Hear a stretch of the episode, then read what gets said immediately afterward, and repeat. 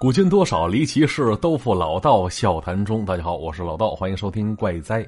就前两天跟一常年在日本生活的朋友聊天他说他们当地啊有很多谪居族，什么意思？谪，惊蛰的谪，谪居就是常年累月待在家里不出门、不上班、不上学，完全断绝了与外界的来往跟社交。每天一个人就躲在十几二十平米的房间里，干着自己喜欢做的事儿，这就是谪居族。而朋友说了，说选择这种生活方式的人是越来越多了，造就出一种低欲望氛围。啊，可能已经三十奔四张了，可依然是孑然一身。比如说结婚了，可能这辈子连异性都没接触过。当然，咱说的是三次元的异性啊，不是那纸片人。哈，就这种情况。其实可能跟咱们以往对霓虹国的印象不太一样啊，就你我印象当中的日本应该是五光十色、声色犬马的国度，毕竟出品过那么多好看的电影嘛。所以在疫情发生之前，这些谪居族就早已经自我隔离了。那病毒真是拿他们一点办法都没有啊！可要说这些年轻人没欲望的话，其实又不太准确，毕竟。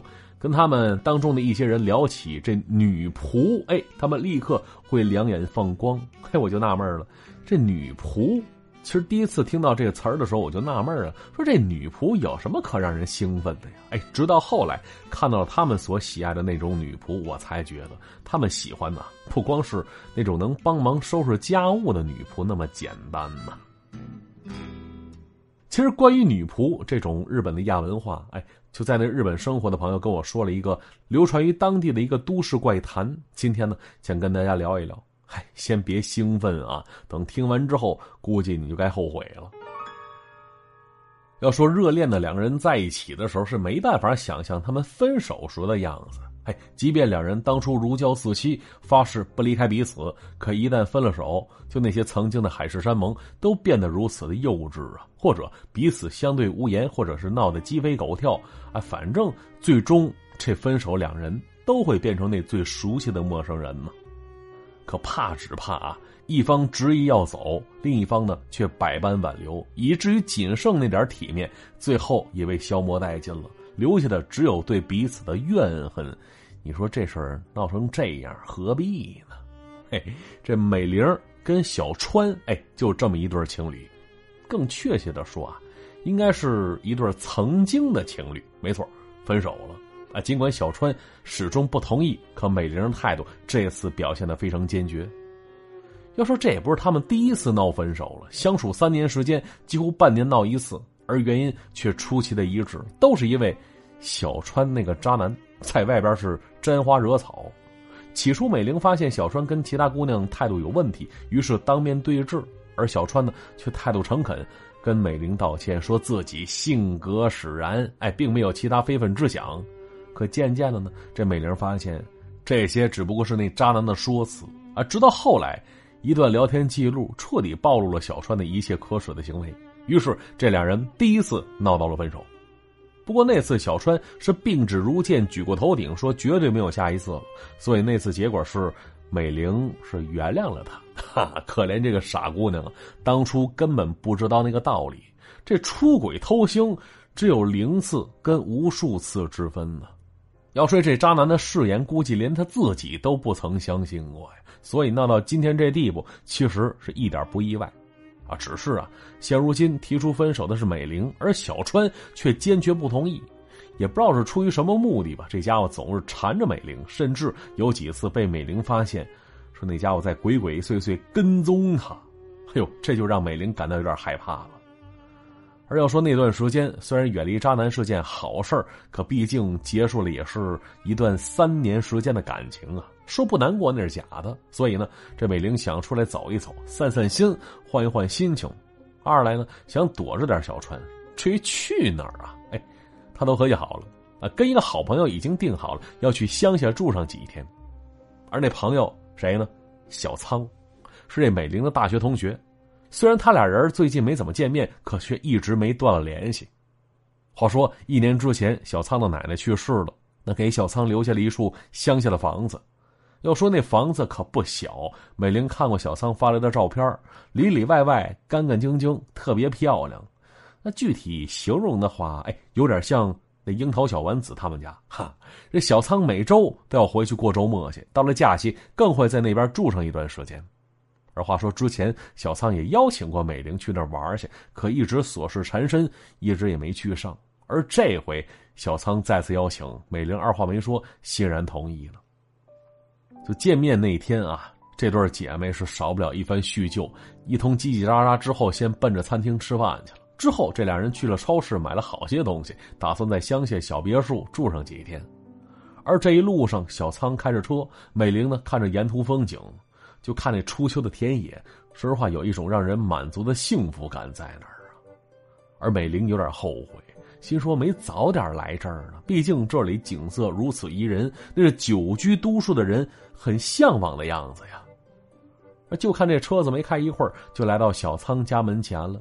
当时这俩人是大包小裹，正要往屋子里进呢。结果这时小仓突然站住了，哎，好像想起什么事儿似的，面有难色的看着美玲。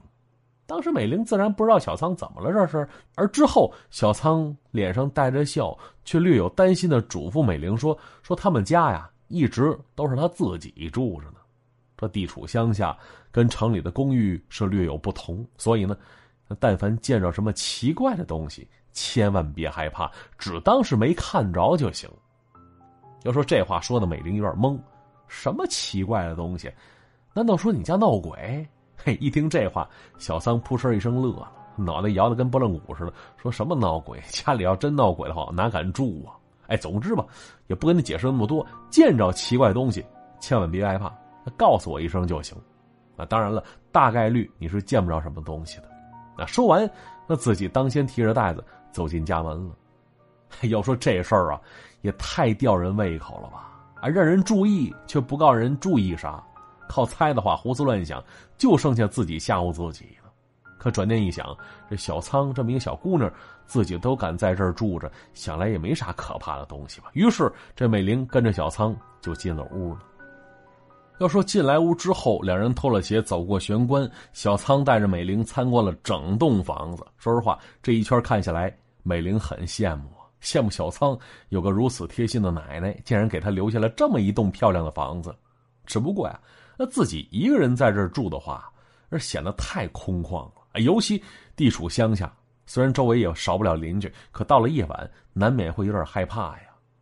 哎，之后啊，这俩人在客厅里看着电视，聊着天美玲不禁佩服，说：“小仓自己一个人在这儿住，还能把这里每个房间、每处角落收拾得如此干净，哎，是不是花钱请保洁了？”要不然，光是打扫房间这件事儿，就得折进去一天的时间吧。哎，听到这儿，这小仓只顾着笑了笑，点了点头，也没说别的。那就这样，这俩姑娘潇潇洒洒的过了两天的乡下生活，直到买来那些东西都吃完了。这一天一大清早，这小仓招着美玲进城采购去。毕竟啊，这俩人假期还有好几天呢，接下来的生活依然要自己动手去做去。要说这两天时间。这美玲已经习惯了虫鸣鸟叫的乡下，再次回到城里，要说那失恋的记忆又一下子涌回来了。他就催促着小仓快点买，买完早点回去。但是你看那小仓却不紧不慢，让美玲别着急，买完东西啊，他还想去喝杯奶茶去呢。就那天啊，这俩人早上八点出的门，直到下午三点多才回到乡下的家里。再次呼吸到了那让人心旷神怡的空气了，而美玲也立刻忘掉了烦恼，好像重获了新生似的。她走进家门一看，哟，这家里啊，照比早上出去的时候那可干净多了，一切都跟那天第一次来这儿时是一模一样，哪哪都是整整齐齐、纤尘不染的样子。当时小仓看着疑惑不解的美玲，笑着解释说：“说是他们家女仆来打扫过了。”哎，这女仆美玲听到这儿，多少有点意外。她四处看了看，并没有看到其他人在这儿啊。当时小仓拍了拍她，说：“女仆打扫完事之后，应该早就回去了啊，别吵了。”那就这样，假期的生活依旧继续着。乡下的一切看上去都是那么舒服。当然了，美玲也发现过一些不同寻常的事儿，比方说，有天夜里起夜上厕所。走向洗手间的时候，他就听到楼下客厅那边啊，哎，竟然传来悉悉嗦嗦的声音。那大晚上也不是自己家，他就没去敢查看去。那转身来到小仓房间，把他叫醒了。而小仓听完之后，只是笑了笑，摇了摇头，说：“不用担心，要害怕的话，过来跟自己睡。而且这里治安很棒，没有什么危险。”还说完，倒头又睡过去了。那听到小仓的话，看着他一脸放心的表情，美玲也没多想。可夜里那奇怪的声音却不止一次出现过。后来有几天夜里，他也听到了。可几个晚上证明，确实没啥危险，这里啊依旧安全。不过后来有一天，也是晚上，美玲却被一个东西给吓着了。要说那天附近有场小型的露天音乐节，小仓跟美玲自然少不了去凑个热闹，听得入迷。不成想回来时有点晚了。快到家的时候，已经夜里九点多了。话说临走之前，哎，这房子里是开着灯的。此时回来，离着不远，就看到家的方向亮着暖暖的灯光。就这种感觉，让美玲感到很幸福啊。可结果呢，走近一瞧，哎，她却突然看到，就映着灯光，客厅里好像有什么东西在窗前是一闪而过。当时美玲被吓了一愣，拉着小仓的手说：“说家里是不是闯进来人了？”可是小仓正要解释呢，美玲却又看到一只挺大的东西，摆动着几根长长的腿，在窗前是快速爬了过去。而这次，他看得特别清楚，一声惊呼，同时攥紧了小仓的胳膊了。而小仓却没有丝毫紧张跟害怕，一张小脸有点不知所措，但是反复劝说着美玲，让她别害怕，自己呢会跟她解释清楚这一切的。那说完，这两人走到房前。却没进屋，而是坐在了门外那条长椅上。之后，这小仓跟美玲说了个秘密，是关于这栋房子的秘密。那刚才说了，说这栋房子是小仓他奶奶留给他的遗产，可直到自己接手之前，这小仓从来没来到过这儿。那第一次走进房门的时候，他就看到了奶奶给他留的一封信，里边写的内容啊，除去一些家事之外。他还简单介绍了一下这栋房子，他奶奶说了，说这处房子呀，已经记不清是什么时候盖起来的啊，之后是代代相传，直到交到小仓手里。而跟这栋房子同样古老的，其实还有一些东西。而对于那些东西来说，小仓更像是一个房客，毕竟这姑娘今儿才来。而奶奶说了，说这栋房子不需要亲自打扫整理。不管弄得多乱，只需要一个晚上或者一个白天，第二天再看吧，一切都会整洁如新的。啊，对此啊，小仓也很纳闷。后来弄清楚真相的时候，小仓也被吓得够呛。可时间一久，他竟然习惯了。啊，听到这儿啊，美玲有点神经质，说：“哎，我就说闹鬼吧，刚才还不承认呢。”哎，结果一听这话，小仓无奈的摇了摇头，说：“这不是闹鬼，非要形容的话，说是妖怪。”可能更贴近一些。妖怪，就跟那《百鬼夜行》里的妖怪似的。嘿，这美玲自然不相信这种无稽之谈呢。结果就见小仓缓缓站了起来，拉着美玲走进了房门，站在了玄关处，并没再往里走。接着，就听那小仓拍了两下手，然后吹了声口哨，说了句“出来吧”。哎，之后就听到客厅天花板里是一阵响动，这美玲认得那声音。就是这几天起夜的时候听到那怪声啊，难怪这小仓不理会那动静，原来他早就知道那是什么了。那这会儿只听那声音响了一会儿，这美玲也没看到那到底是什么发出的动静啊。啊，紧接着那声音是戛然而止，而片刻，从上面一块缺掉的天花板里，缓缓探出一根黑色带着绒毛的细腿儿，然后啊，又出来一根这还没完。紧接着又是一根，直到探出来八只脚之后，那八只脚明显用力一撑，从天花板那个洞里一下子钻出了一个黑乎乎、前面带着好几对眼睛的东西。没错，那竟然是一只大的出奇的蜘蛛，差不多跟一只小狗一般大小。就那八只眼睛不停的动着，好像在打量着瑟瑟发抖的美玲呢。而另一边，这美玲明显看傻了眼了，紧接着是一声惊呼，之后是夺门而逃。这小仓呢，赶紧跟了过去，啊，不停安抚着被吓坏的美玲。也不知道过了多久吧，美玲是终于不抖了，可说啥，她也不敢再回到那屋子里去了。就此时啊，回想起前几个晚上半夜时分，说那个东西在那到处乱爬呢，还好没撞见呢，不然当场被吓死也是有可能的呀。不过对此，小仓却说了，说如果不想被看到的话，其实直到美玲离开那一天，他也不会发现有这东西的存在的，因为啊，据他所说，说这东西很聪明。哎，说到这儿，小仓赶紧摆了摆手，改口说了，说那个看上去是怪物，其实是个跟这栋房子年龄差不多大小的管家。那当然了，管家一般都是男性角色，所以应该管他叫女仆才对。哟，虽然很害怕，可听到“女仆”这俩字儿，这美玲嗓子眼里也挤出了一个笑声。女仆，蜘蛛女仆吗？就这东西哪有一点赏心悦目的样子呀？还会吐丝，别一不小心哪天把你卷吧卷吧吃了，尸体都找不着啊！嘿，这话说到这儿，小仓跟着呵呵傻笑了一通。而等美玲平静下来之后，小仓是一脸诚恳的说：“说那个女仆啊，真的不会伤人。”嗯，至少啊不会伤害房子的主人跟客人，而且这几天你也看到了，自己没收拾过房间，可这房子却整洁如新。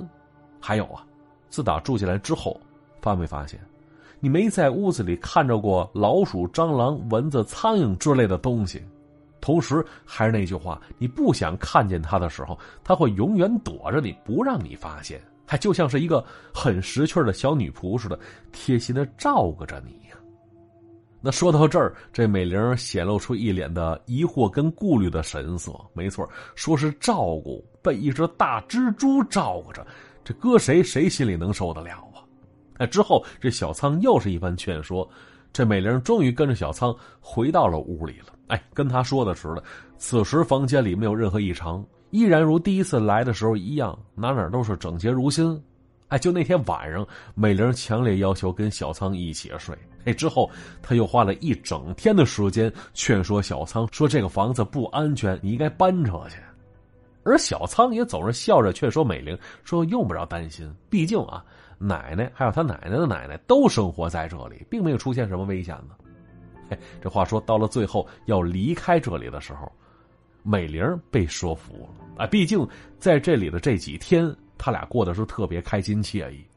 坐在回家的车上，这美玲就想着：你说回去还得收拾房间，每天还得打扫这打扫那儿，所以，所以啊，假如我要有一个蜘蛛女仆的话，那简直太省事儿了。哎，想到这儿，这美玲还是不能接受这个想法。可等到回到家里，面对那一堆要洗的衣服，还有那乱七八糟的房间时，那个既诱惑又可怕的想法又再次爬了上来，想来想去，直到最后，这美玲也没去收拾卫生。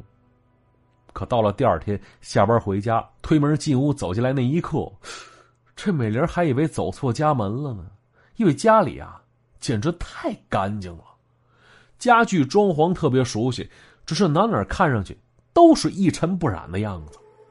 那见此情形，美玲立刻意识到。难道说那只蜘蛛女仆跟着自己回来了？那想到这儿，美玲下意识的转身看了看周围，同时全身上下起了一层鸡皮疙瘩呀。她看上去啊，这房间真的很像那女仆蜘蛛的杰作。可是她知道小仓家里那蜘蛛得多大呀？自己看到过，跟回来的话，那藏哪能不被发现呢？所以跟回来的可能性不大。于是这美玲把带去小仓家行李又翻了一遍，哎，竟然在一口袋里找到了一只黑色的蛋。这蛋鹅蛋大小，外壳隐隐还闪着光亮，里边有一些暗绿色的东西。没错，说的是里边，因为啊，这只蛋已经破开了，不管孵出的是什么，此时都已经不在这蛋壳里。那见此，美玲心里一紧，赶紧给小仓去了通电话。那在电话里，这小仓的语气也非常担心。他说：“他们家那只蜘蛛还在家里呢，并没有离开。”而小仓只敢保证他们家那只蜘蛛是安全的。那很明显，美玲带回来了一只，应该是小仓家那只的孩子呀。啊，所以小仓是千叮咛万嘱咐啊，嘱咐美玲一定要加小心，先观察观察再说。结果这边电话刚挂断，美玲就看到，在自己房间角落处那贴近天花板的位置上，一只巴掌大小的蜘蛛，正用着他那些眼睛盯着美玲看呢。而奇怪的是啊，这美玲见此，她也并没感到多害怕，啊，可能她没感觉那东西有什么敌意吧。于是这美玲试着跟他进行交流，说了一句：“说你不会伤害我吧？”嘿，说完，紧接着就看那只蜘蛛用前脚点了两下，就好像在说“不会”。那见此，美玲笑了笑，又问了一句：“说，那你愿意跟我一起生活吗？不伤害彼此的那种生活？”啊，紧接着就看那蜘蛛又点了两下，没错，那是愿意的意思。啊，美玲也不清楚自己是怎么知道的啊，总之她明白了那只蜘蛛的意思了。啊，之后美玲挥了挥手，那只蜘蛛一下子特别识趣的不知道钻哪儿去了。啊，说实话，美玲也担心过，就担心你说万一有哪一天这蜘蛛。会不会突然出现把自己弄死，然后在自己肚子里产下一堆卵呢？嘿，可这些想法只在那一开始的时候有过，其他大部分时间他们都可以相安无事。而这只蜘蛛虽然小，但也始终担任着女仆的角色。当然，它也总有长大的一天，时刻就这么照顾着美玲。啊，尽管有的时候也确实会把美玲吓个半死啊。比方说，就有那么一次。这美玲跟朋友出去吃饭去，回到家的时候已经是夜里十二点了。那洗了个澡，换身衣服，听到天气预报里说说第二天有雨，于是他想从大衣柜里取一件雨衣出来，可结果就那个衣柜说什么打不开了。直到美玲猛地一用力拽开了柜门，哎，却突然看到里边藏着一具尸体呢。这把美玲吓的，那不知所措的美玲看着那具尸体被白色的丝网包着死死的。那不用问，一定就是那只蜘蛛干的呀！难道这东西真的会吃人呢？那想到这儿，这美玲想去报警去，但是回头一想，说家里摆着一具尸体，该怎么解释呢？想到这儿，美玲觉得先得弄清楚那具尸体是谁吧。毕竟蜘蛛虽然不小，可从外边搬进来一个人，这绝对是不太可能的呀。所以这个人极有可能是自己闯进来的。于是，这美玲胆战心惊走了过去，用力扯掉尸体脸上的丝线，却猛然发现那人不是别人，竟然是自己的前男友小川。见此，这美玲感到很吃惊，同时也在情理之中啊。为什么？因为小川曾经有他们家的钥匙啊，虽然之后又还回来，可在那之前，配一把备用的钥匙这件事儿，这小川绝对能干出来。那结果想到这儿。美玲突然看到那小川的尸体右手攥着一把匕首呢，而左手呢还拿着一个黑色能遮住脸的那种头套。那除此之外，这小川就只剩下满脸的惊恐，同时还有那后脑勺那个窟窿眼儿了。而到这儿，美玲突然想起了小仓曾经跟她说的：“说蜘蛛女仆可以帮着看家护院。”这小川自从两人分手之后，是一直纠缠着美玲。如今偷摸的前来，还带着把刀，他目的可想而知。那想到这儿，美玲是不断的后怕呀。可再看看眼前一具尸体摆在这儿，那怎么处理呢？自己也确实没办法。哎，结果就在这时，家里那只蜘蛛女仆从角落处爬了过来，伸出一只前爪，轻轻的把这柜门合上了，之后冲着美玲又挥了挥前爪。那意思让她安心睡觉，就不用管别的了。等第二天天亮的时候，美玲再次打开衣柜，她发现里边啊干干净净的，那里只放着应该放在那儿的一些东西。至于尸体，至于小川，还有小川之前留下的种种痕迹，竟然呢一夜之间消失的是无影无踪啊！就那天，美玲跟老板请了个假，心里反复琢磨着这个事儿。渐渐的，他那脸上略带惊恐的神色，慢慢变成了一抹满意又神秘的微笑了。好，故事就先讲到这里了。接下来看一下往期的留言板。瑞宁说了：“说继续默默评论盖楼，有的时候总感觉老道费尽心血给我们录制这么好的节目，敷衍潦草几个字的评论有点对不起老道的辛勤劳作呀，所以多写一些吧。祝愿老道老司机哈车越开越好。”啊，祝节目是越做越棒啊！还别说，这一晃这节目都做了多少年了？其实不说这节目啊，单说跟咱合作那个省钱小助手，都已经迎来两周年了。那天小助手跟我说了，六月份的时候，这小助手会给大家一些特殊的福利，尤其是那些老客户。同时，这六月份还有一个日子是六幺八购物节，所以网购的时候千万别忘了用这款省钱神器。现在赚钱不易，咱能省就省点儿。操作也非常简单，微信添加幺三二六零四五九九六零幺三二六零四六幺三二九幺三二六零四六幺三二九，成功添加之后，按照步骤进行操作。会发现商品商家都不变，变的只有价格，实打实的打折优惠了啊！还有返利，而且呢，这款神器天猫、淘宝、京东、拼多多都可以使用。记住，微信添加幺三二六零四六幺三二九幺三二六零四六幺三二九，感谢各位支持。四篇章说了，说老道的节目做的很用心呢，为什么还有人这么挑剔呢？看了评论区有点心寒，你们再这样下去会失去一个优质主播的啊！嗨其实看到那些评论呢，也只能劝自己说：“这个闲货便是买货人嘛。”可回头想想，我这节目也没卖，免费节目有什么买货之说呢？呵呵当然，大家伙对我的节目如果抱以肯定的态度的话，多在节目下方留言，多把这节目推荐给更多的朋友。就像上次我说的似的，哎，带着老道出出圈，多在其他平台推荐推荐啊！老道在这里感谢各位了。带你去彪说了，说老道啊，今天是我生日，没有出去庆祝去。我跟我的团队一起收拾了新装修的店面，晚上媳妇儿女儿等着我回家吃饭。这一路上听着老道的故事，感觉这个生日过得很充实啊，很有意义。哎呀，被你说的想吃生日蛋糕了，行吧？家里不趁蛋糕，一会儿吃点馒头蘸点白糖去吧。好了，留言就先看到这里啊。那再次提醒各位，老道的微信是主播老道四个字的拼音首字母，也就是 zbld 五二幺。那加的人有点多，加上之后别着急，我挨个回。好了，今天节目就到这里，我们下期再见，拜拜。